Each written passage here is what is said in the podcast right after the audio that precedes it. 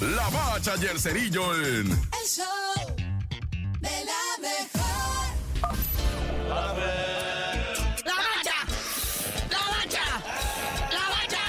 ¡La misma bacha! La bacha, la bacha, la bacha. Primero, las mujeres salen y le ponen honor a esto y logran la verdadera hombrada naya.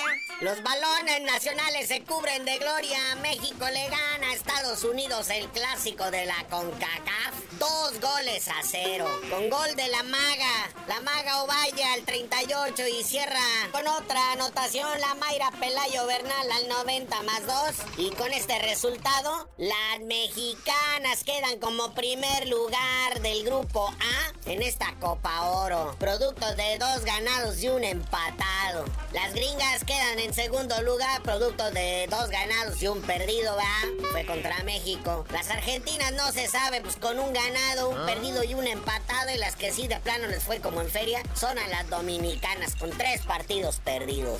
Así que todavía hay Copa Oro. El femenil de México sacando la casta.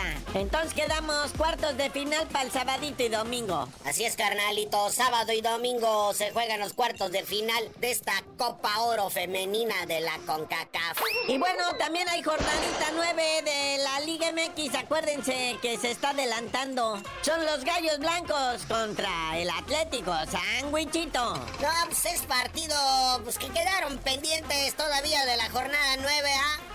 Para hoy martes, pues un partido, 7 de la tarde ya en la corregidora. Los Gallos Blancos que ya ganaron. En la posición 12 de la tabla se encuentran enfrentando al Atlético San Luis, que son la posición 13 de la tabla.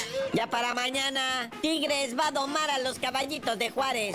Y bueno, hablando de situaciones difíciles, mira el Canelo cuando ya se quiere poner ahora sí en serio a pelear. Pues dice, órale, ¿contra quién quieren? ¿Contra el Berlanga o contra el Munguía? A los dos les voy a es más, échenmelos a los dos de una vez. ¿Para qué vamos a estar con tanta maroma? Hablando de inflados, al Canelo Álvarez rompe con su promotora PVC.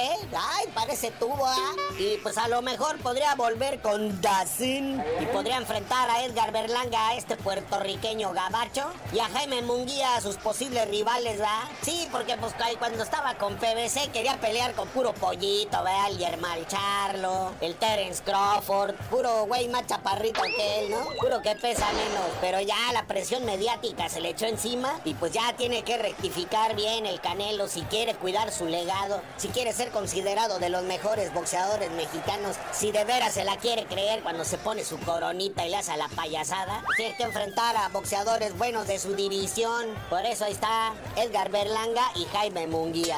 Ya estás macizo, Canelo. Ya puedes con cualquiera, cualquiera ya de una vez.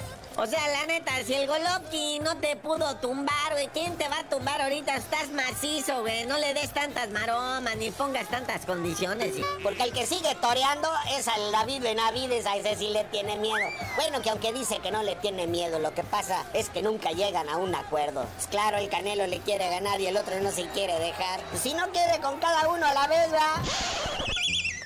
Pero bueno, carnalito, ya vámonos. Mucho deporte, mucho chisme y tú no sabías de decir por qué te dicen el cerillo. Hasta que el Canelo se dé un tiro con el David Benavides, les digo.